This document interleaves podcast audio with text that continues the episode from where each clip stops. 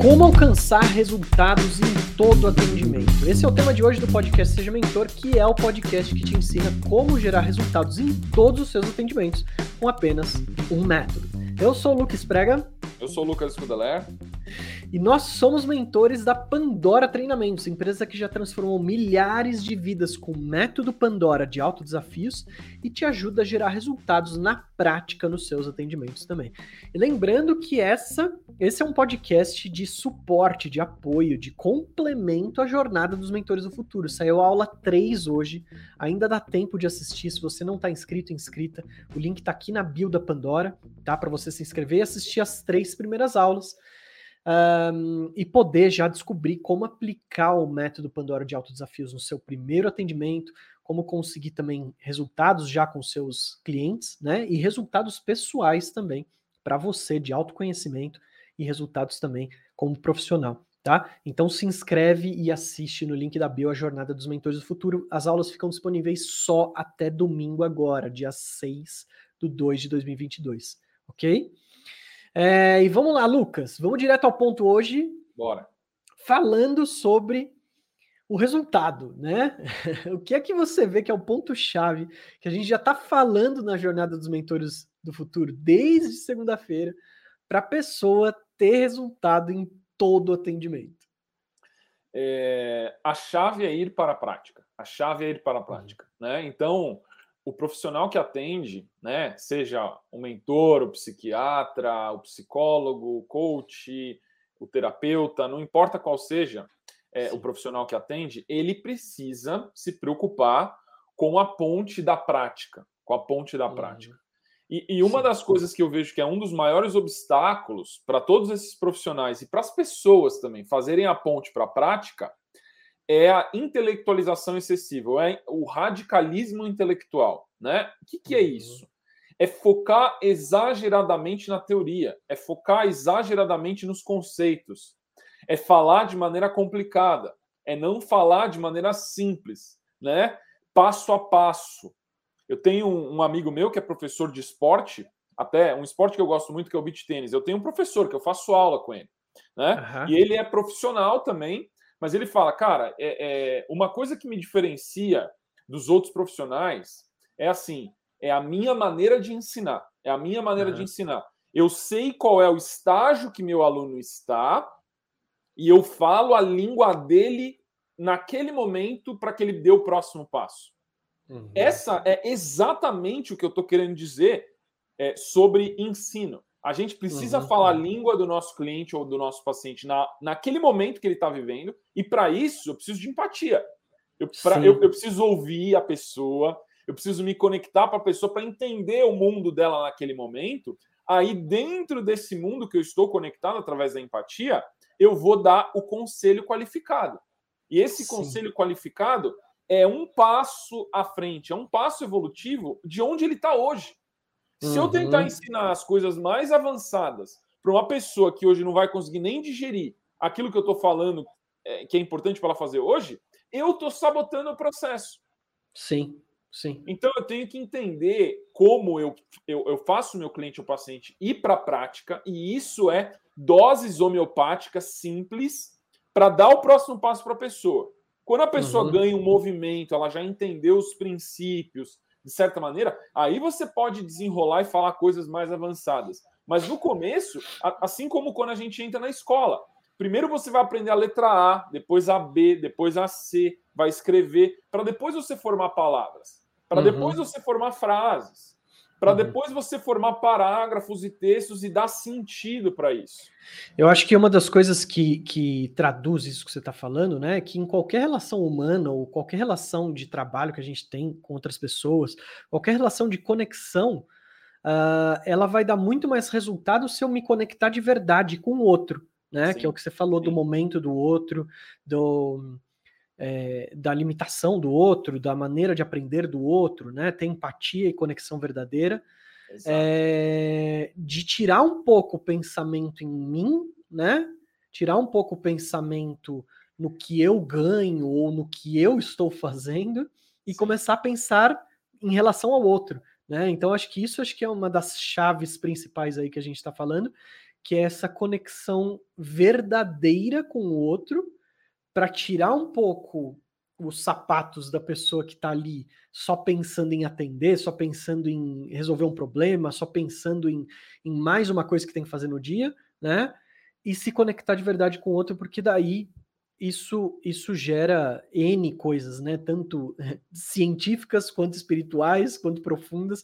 Essa conexão gera N coisas que vão fazer a pessoa se sentir muito melhor ali, né? Na conexão. Cara, não tem nada que sabota mais um processo do que um profissional que atende pensando nele. Uhum. Essa é uma das coisas que mais sabota um processo de atendimento, de, de transferência de conhecimento, de, é, de, de atendimento clínico quando uhum. o profissional fica pensando mais nele do que no paciente ou no cliente, ele sabota o processo como um todo, né? Sim. E isso vem com, com pensamentos sutis de tipo, ah, será que o cliente vai me pagar? Será que ele pagou a mensalidade? Né? Ou será que vai terminar logo essa consulta? Será que essa, essa sessão vai terminar? Esses, esses pensamentos, eles vêm do nosso ego como um próprio processo de autossabotagem, de egocentrismo, de vaidade. Uhum que Sim. também é um intelectualismo exagerado, é um radicalismo, né? E isso, cara, eu, eu, eu, eu vou até extrapolar e vou falar que é o que sabota o profissional em todas as profissões. Aham, né? sim, sim. A pessoa uhum. pode ser um, um trabalhador é, de indústria, trabalhando numa máquina pesada. Se ela começar a pensar muito nela e não no trabalho que ela tem que executar ali, ela pode até se acidentar, pode passar uhum. por um acidente. O, o, o, padeiro, quando ele começa a fazer o pão pensando nele só, a qualidade do pão vai cair. Né? O garçom vai começar a atender mesas pensando na gorjeta que ele vai ganhar, ele não vai fazer um bom atendimento, ou ele vai parecer falso. Né? Uhum. Então, eu, eu, eu é, faço esse passo até para falar que isso, na verdade, essa falta de empatia é um problema para todas as profissões. Mas quando a gente está falando de, de, de profissões que precisam de empatia para existir, o dano é ainda maior. Uhum. O profissional que atende, ele precisa de empatia. Como o Dr. Uhum. Hawkins falou na clínica dele, durante 50 anos, os médicos que tinham maior taxa de cura eram os médicos que amavam, que se importavam verdadeiramente com o paciente. Né? Perfeito. E ele observou isso ao longo de 50 anos de prática clínica em Nova York, ele teve a maior clínica de psiquiatria e ele percebeu que os que tinham taxa de sucesso ou resultado maior eram os médicos que se importavam com seus pacientes. Aqueles que só aplicavam o protocolo da medicina convencionado pela profissão, o que a ciência descobriu, a taxa de sucesso não era tão alta. Olha, é uhum. é muito louco, porque hoje em dia tem muita gente que idolatra a ciência. Idolatra a ciência. Só que existem paradigmas, existem energias, existem estados que são muito superiores do que, do que a ciência. A ciência é só na sua essência uma tentativa de explicar logicamente o que já funciona. Uhum. O que a ciência sempre fez é, nossa, tem uma crença popular que quando você faz, é, quando você come de noite, você passa mal e você piora o seu sono, ou você tem pesadelo. Vamos fazer um ensaio clínico randomizado duplo cego e vamos dar é, é, refeições pesadas para as pessoas duas horas antes dela dormirem e outras vão estar em jejum de quatro horas antes de dormir. Vamos ver como que é o estado de bem-estar. Aí eles uhum. fazem tudo isso e percebem que ao longo do, da noite e no dia seguinte, as ondas cerebrais das pessoas foram, foram mais harmônicas com que a ciência diria que é uma onda cerebral harmônica. Aí eles Sim. concluem que sim, quando você não come nada pesado antes de dormir, você dorme melhor. Mas isso já estava na sabedoria popular antes. Uhum. É, é, só que a, tem muita gente que idolatra. E qual a diferença do pessoa que idolatra a ciência e a pessoa que vê como uma ferramenta? A pessoa que idolatra a ciência acha que o resultado só começou a existir depois que a ciência validou. Uhum. A pessoa que vê a ciência como uma ferramenta, ela entende que aquilo é só mais uma camada de validação. É só mais uma camada Perfeito. de valorização. Tem muita coisa na Bíblia, no Dhammapada, na, na nos Vedas é, hindus, na, até no, mesmo no Alcorão, né? no I Ching taoísta, que são sabedorias milenares que não foram provadas em método científico. Não foram Sim. provadas. Mas funciona? Funciona. Porque Sim. quando você pega o conselho de um sábio, né, de um ser humano sábio, aquele conselho vai funcionar. Sim. Porque você está falando com uma pessoa que tem um insight sobre os princípios da vida e tem empatia para passar para você o que você precisa praticar para alcançar o resultado. A gente pode não entender, a ciência pode não explicar, mas que dá resultado, dá resultado. Uhum. Isso não é Sim. é superstição ou crença em simpatia. Isso é o sábio. Não é, ele não acredita que algo vai funcionar e acredita. Ele vê que algo funciona e por isso ele pratica.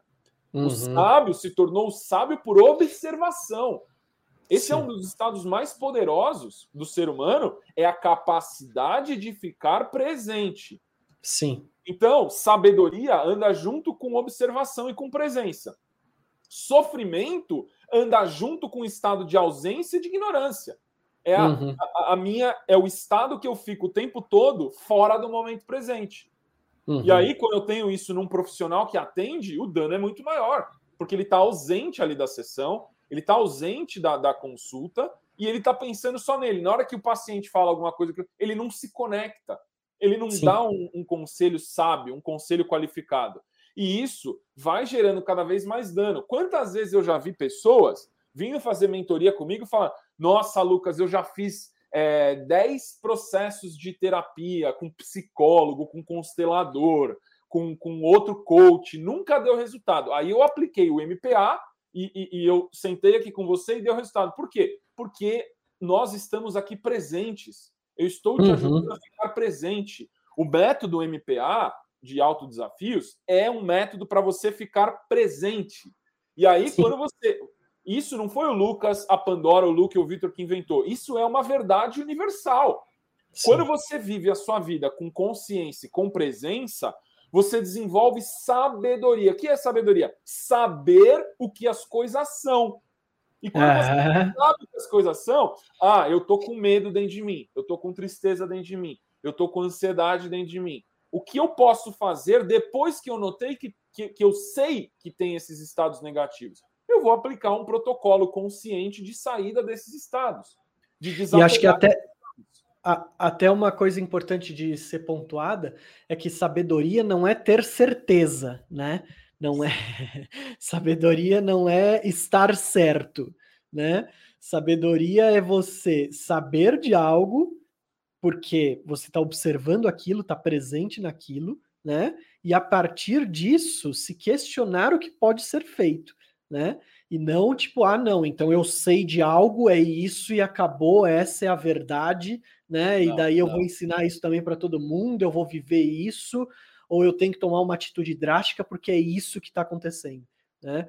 Perfeito. É, não é algo definitivo, é algo contemplativo, né? A sabedoria. É, e a sabedoria, ela anda, é irmã da virtude da humildade. O ah. sábio é essencialmente humilde. E humildade, o que é humildade? Humildade é abertura. Humildade é flexibilidade. Humildade é um estado de recepção da vida como ela se apresenta e não como eu gostaria que a vida fosse. E esses estados todos que eu estou descrevendo, eles são antídotos à vaidade, ao orgulho, ao egoísmo, que são estados de fechamento, que são estados uhum. de certeza. A certeza, então, ela tem muito mais a ver com o estado de vaidade, com o estado de egoísmo, né, do que com o estado de sabedoria e de humildade. Sim. Então, o próprio processo de humildade é o questionar de maneira íntegra, alinhado com um propósito maior, porque a sabedoria, ela, se ela é receptiva, ela é receptiva a quê? Ela não é receptiva só às experiências horizontais do mundo. Ela é receptiva à intuição vertical do que é o espiritual, do que é o maior.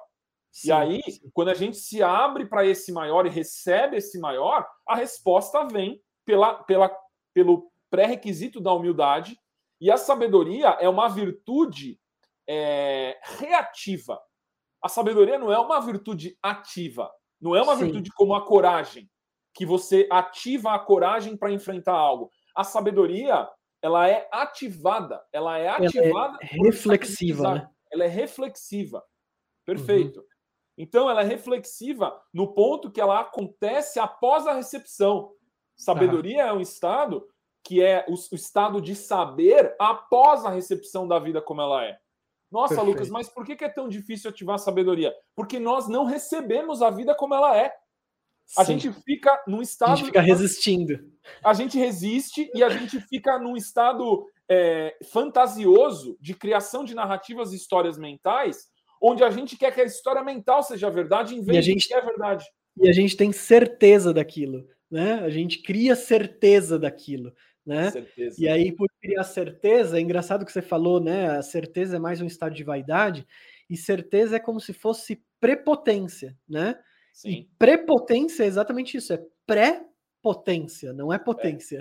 É. Pre potência... É certeza é, é antes da potência.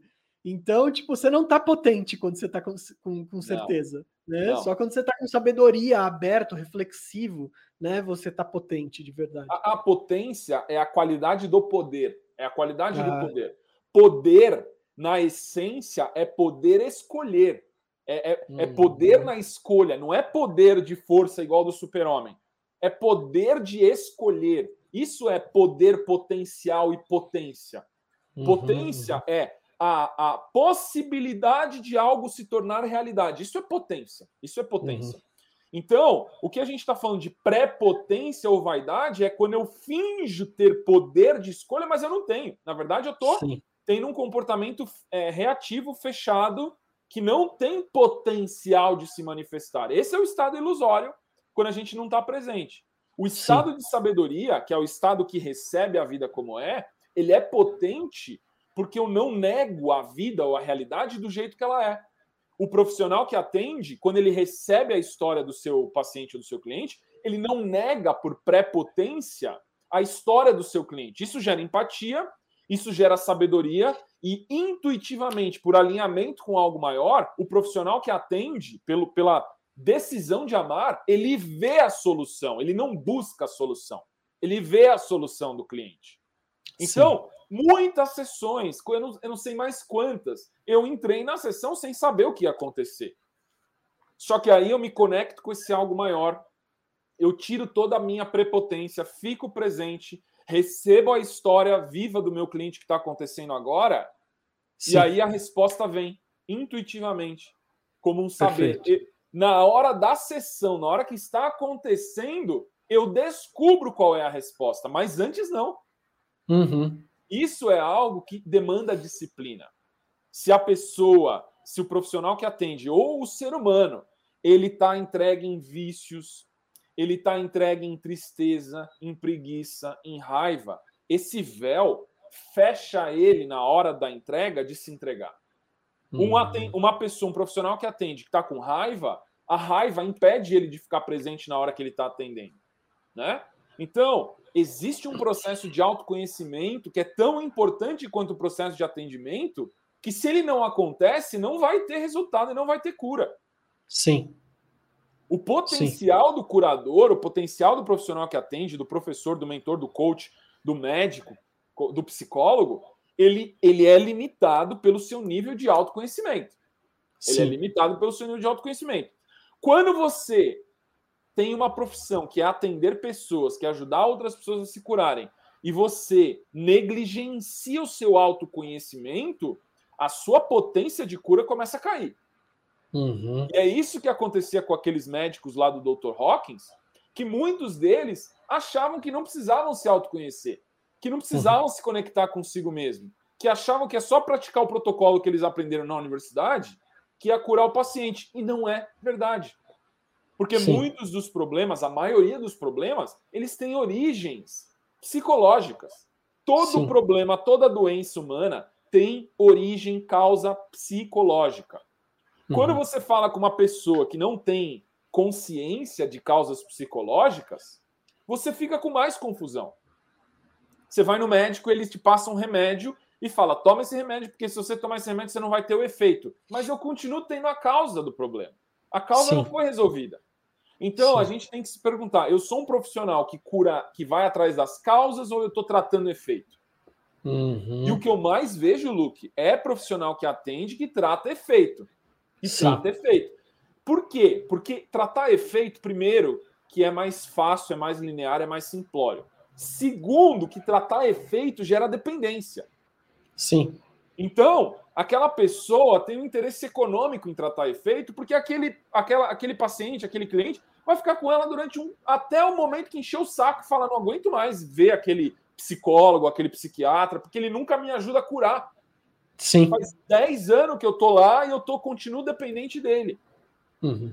Por quê? Porque o que é ensinado não é consciência, é algo uhum. diferente de consciência. Ou é Sim. entorpecimento, é entorpecimento por farmacológicos, por remédio, né? Ou é, é protocolos de fuga, né? Ou protocolos de simpatias para amenizar o sofrimento, ou são platitudes, frases bonitas de, de, placa de caminhão que na prática não funciona e a pessoa uhum. com uma tendência intelectual é enganada por isso e ia falar, nossa, mas ele me fala coisas tão legais.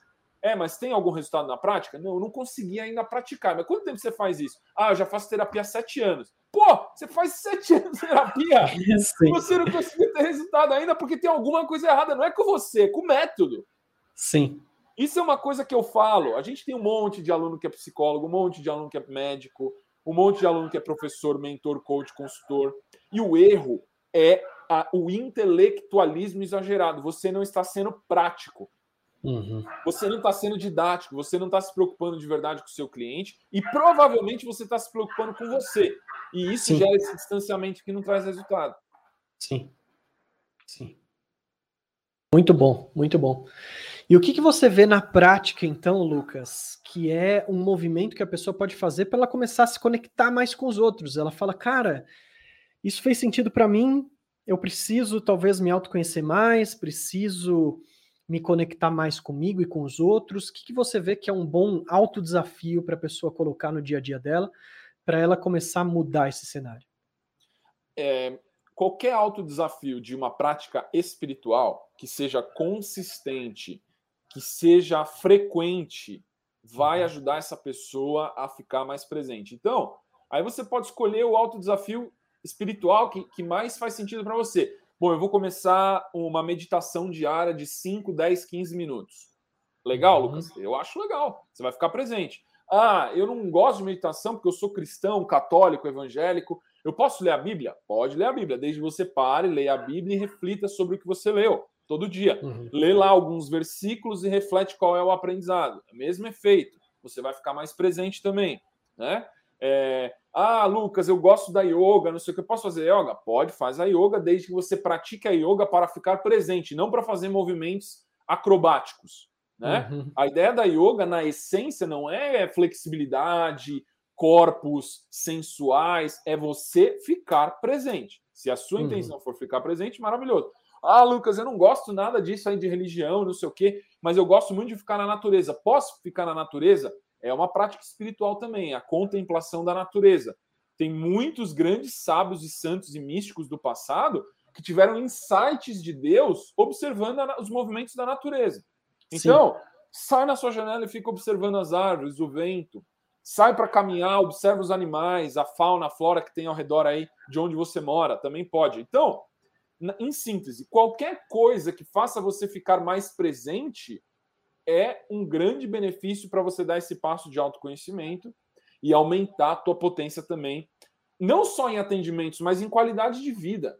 Em qualidade de vida. Ficar sim. presente é o fator crítico de sucesso para ter mais qualidade de vida. Uhum. Todo mundo tem um monte de gente falando: não, você precisa beber mais água, você precisa emagrecer, você precisa viajar mais, você precisa trabalhar menos, você precisa ganhar mais dinheiro. Tem esse monte de fórmula de, de qualidade de vida. Mas qual que é a essência por trás de todos esses? É ficar, ficar mais presente. presente. Sim. É ficar mais. Faz todo por, sentido. Por que, que viajar é uma solução para algumas pessoas? Porque quando ela viaja, ela fica mais presente. Aham. Por que, que ganhar dinheiro é uma solução para algumas pessoas? Porque ela é tão preocupada com dinheiro que na hora que ela ganha um pouco mais, ela fica mais presente. Uhum. Por que, que beber mais água é uma solução para algumas pessoas? Porque a pessoa é tão inconsciente é, de saúde na vida dela que quando ela toma água, ela se hidrata, ela fica um pouco mais consciente do corpo dela e do, do momento presente que ela está vivendo. Todas Sim. essas formas, na essência, é ficar mais presente. O, o MPA, que é o método Pandora de Altos Desafios, é construído para você ficar mais presente. Uhum. Ele é feito para que você traga a sua presença e a sua consciência em todas as áreas para a fonte, que é uhum. o ficar presente. É esse Sim. que é o grande diferencial. É por isso que a gente tem resultado em todos os atendimentos, porque a gente está sempre observando qual é o caminho de menor atrito, mais uhum. simples e mais fácil para a pessoa praticar e ficar mais presente. Porque Sim. a presença, Luke, ela tem uma qualidade que, se você ficar presente em uma área da sua vida, aquela presença irradia para todas as outras áreas. Sim. A, a ciência chama isso de neuroplasticidade. Uhum. Neuroplasticidade e presença é a mesma coisa, Lucas? Sim. Uhum. Neuroplasticidade e presença é a mesma coisa. Então, Sim. quando eu ativo neuroplasticidade, que é a capacidade que o cérebro tem de mudar e de se adequar, eu fico presente. Mas por que, Uhum. que presença e neuroplasticidade é a mesma coisa? Porque para o cérebro mudar, ele tem que prestar atenção, ele tem que observar. Uhum. Ele tem que estar presente. ele tem que estar presente. Observação é o ato de ativação da neuroplasticidade. Neuroplasticidade, então, é o efeito da presença. Aham. É o efeito. A causa é, é presença. O Sim. efeito é neuroplasticidade, é mudança de hábitos. E o que eu Uhum. vejo de gente atendendo pessoas a rodo, mas não focando em comportamento, é absurdo. A maior parte das pessoas atendem pessoas, mas não focam em mudança de comportamento. O que acontece? Ela não muda de verdade. Ela não muda de Uhum. verdade. Uhum. Ela continua com o mesmo problema. Aí a gente tem que se perguntar e colocar a mão no nosso coração e nossa consciência e falar assim: eu não estou gerando resultados sustentáveis. Será que eu realmente sou um profissional excelente na minha área? Sim. Eu estou gerando um, resu- um resultado não sustentável. Quando eu Uhum. gero um resultado não sustentável, eu, eu, eu realmente estou resolvendo o problema? Sim. Ou eu estou fazendo parte do problema? Eu, eu lembro de uma, eu lembro de um exemplo é, que eu vi. Eu, eu tava passando numa banca e vi um, um jornal mesmo, jornal daquele de, de papel jornal. E eu lembro de ter visto o jornal e uma matéria de destaque era é, as pessoas dentro da pandemia pioraram em, sei lá, 70% o sono delas, alguma coisa assim, né? Dentro da pandemia e depois é, da pandemia e tal, com as pessoas com mudança de rotina e tal, pioraram ah, em, sei lá, muitos por cento o sono delas. É, especialistas em sono recomendam que as pessoas troquem seus travesseiros. Essa era a recomendação. É o Não era uma sintótico. recomendação social, não era uma recomendação do comportamento dela, eles não estavam olhando para o contexto pandemia, né? Eles estavam olhando para o contexto, ah, peraí, a gente é especialista em sono, eu acho que é porque as pessoas estão com o travesseiro errado, então vamos recomendar o travesseiro certo, né?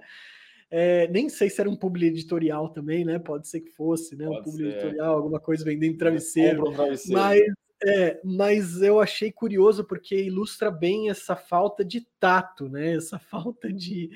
Ah, tipo, recomenda qualquer coisa aí, né? É quase isso. Recomenda qualquer coisa aí que as pessoas acham que vão melhorar, né? E não tem um- uma conexão real é, de, de ajudar, né? Uma conexão real de ver o que está causando os problemas. né? Alguns profissionais podem vir e falar assim: ah, Lucas, mas as pessoas elas querem respostas rápidas, respostas fáceis e uma pílula para resolver o problema. Sim, existe muita parte do mercado que só quer uma pílula mágica para resolver o problema delas. Mas existem muitas pessoas que estão buscando a causa, que estão buscando entender o porquê. Então, se você escolher ser um profissional que porque tem mercado e as pessoas querem uma pílula, você vai ser um vendedor de pílulas de soluções é, fáceis, né? Ou soluções imbecis até, ou você vai ser um profissional que realmente cura. O que a gente está passando aqui é que quando você atende focando no comportamento e na empatia, você se transforma num curador. E Aham. esse processo de se transformar num curador beneficia mais você até do que o seu cliente ou paciente. Porque você Perfeito. amadurece espiritualmente. O outro caminho pode ser um pouco mais fácil, é, vo- você segue os protocolos exatos da sua profissão, você não precisa se preocupar ou se conectar com o seu cliente ou com o seu paciente, e às vezes você ganha a grana até mais rápido. Mas será que é satisfatório no longo prazo? Porque E- e- se você fizer isso 5, 10 anos, tem uma hora que você enche o saco, você fala, cara, não aguento mais fazer isso. É. E, e- e isso que você falou é muito real, né? Da cura, quando você se torna um curador e ajuda a curar o outro, você se cura mais, né?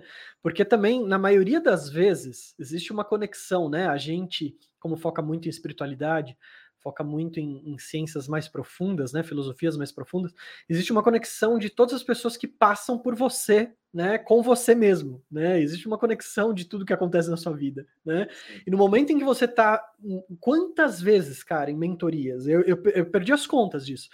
Quantas vezes em mentorias que eu fazia, né, tava ajudando uma pessoa no atendimento, e eu tava falando uma coisa que dentro da minha cabeça, eu tava falando uma coisa para ela, para ajudar ela, que dentro da minha cabeça já tava maquinando, cara, é uma coisa que eu preciso aplicar na minha vida também, uhum. né? Ou é uma coisa que faz sentido para mim também, Sim. né? Sim. Então, uh, uh, é curioso isso, né? Porque no momento em que você está externalizando algo e ajudando alguém a chegar numa solução, mesmo que o nível dela seja diferente do seu, o momento seja diferente do seu, muitas vezes o que você está falando para outra pessoa e ajudando na cura dela ajuda no seu processo também, né, Perfeito, de cura e de evolução. Tem, tem um, existe um princípio que é um princípio espiritual da própria consciência, que a consciência humana ela busca manifestar experiências na nossa vida para satisfazer desejos ocultos. Então, quando a gente se torna um curador verdadeiro e você começa a ouvir todas essas histórias das pessoas e você vive a emoção junto com ela e você está ali do lado ajudando a resolver, o que acontece com a sua consciência é que alguns desses desejos ocultos, imemoriais, atemporais, que uma hora a sua consciência ia manifestar na sua vida, ele é saciado. Então, o que acontece quando você atende um monte de seres humanos que estão vivendo histórias diferentes, com problemas diferentes, é que você não vai precisar passar por aquilo. Sim. Isso é muito louco. Então, o curador, ele cura a si mesmo, porque ele cura desejos ocultos nele que ele não vai precisar mais manifestar. Perfeito. Por exemplo, é... de maneira imemorial, tinha uma época na minha vida que eu queria de todas as maneiras ser um bilionário. E eu uhum. romantizei isso. E, eventualmente, a, a, vida não tive grandes facilidades financeiras, né? É, o trabalho como empreendedor foi sempre bastante duro, mas eu tive uma oportunidade, aquele desejo muito oculto que eu tinha é, energizado lá no passado, se manifestou em um aluno meu que era bilionário. Uhum. E aí eu atendi, eu vi como era a vida dele, vi todos os benefícios, vi todas as desvantagens. E dentro desse processo de atender essa pessoa que era muito rica, aquele meu desejo de me tornar bilionário, ele se satisfez. Eu falei, cara, depois de ter visto uma, uma, uma janela tão próxima do que é essa vida, eu não preciso mais isso. Eu não quero uhum. mais isso. E isso curou esse desejo em mim, que me afastava até da minha essência, da espiritualidade, e eu pude permitir que o fluxo da minha vida seguisse com mais naturalidade. Uhum. Então foi algo que aconteceu nessa vida para mim, que foi bastante marcante, mas que muitas vezes esses desejos ocultos não se manifestam como se manifestou Sim. esse desejo de ser bilionário, né? Sim. Às vezes a gente é, é, tem desejos ocultos de, ah, eu queria ser mais carismático, ah, eu queria ser mais extrovertido, ah, eu queria ser famoso, né? Ah, eu queria é, ter uma família gigante com 10 filhos, não sei. Ou eu queria viver sozinho, ou eu queria viver na promiscuidade, ou eu queria me entregar às drogas. Todos esses desejos ocultos, sombras, às vezes que a gente até reprime, e quando você trabalha como curador, você eventualmente vai ter contato com pessoas que, que escolheram isso. Uhum. E quando você é um curador e você se dedica a entender a história da pessoa e se conectar de verdade, é como se você emprestasse a história dela para você. Uhum. E nesse emprestar da história dela para você, ela se torna sua também, como uma memória que você está criando ali na sessão, aquilo te sacia. Aquilo uhum. te sacia. E aí você meio que liberta a sua consciência de ter que viver aquela experiência também. Sim. Então, esse é uma vantagem espiritual que o profissional que atende tem, que eu não vejo com facilidade em nenhuma outra tipo de profissão, que é se libertar espiritualmente de karmas que você acha que vai ter que manifestar na sua vida e que se você não atender como curador, você vai manifestar aquilo na sua vida. Uhum. E você se liberta. E Sim. você se liberta. Então, espiritualmente, quando você escolhe ser um curador, você está se libertando mais do que você está libertando os seus pacientes ou seus clientes. É muito uhum. louco isso. Muito bom. E, muito e uma bom. benção. É uma benção que o curador recebe. Sim, sim muito bom. Se você aí que está ouvindo, então, ficou interessado, interessada, gostou desse conteúdo, quer ajudar pessoas, quer transformar sua vida, última chamada para a jornada dos mentores do futuro, tá? É, é, algo que a gente fez com carinho, a gente fez com coração, a gente colocou o nosso melhor conteúdo possível nessa jornada, tá? Tá o link aqui na bio. Já saíram três aulas gratuitas para você poder assistir, aprender o, tudo isso que a gente está falando na prática, né, do método Pandora de Autodesafios. Se inscreve lá que ainda dá tempo que as aulas saem do ar nesse domingo, tá? Então ainda dá tempo de assistir. Então esse foi mais um podcast Seja Mentor. Muito obrigado por quem estava ao vivo aqui com a gente. Eu sou o Lucas Prega. Eu sou o Lucas Cudelé. E até a próxima, pessoal. Até.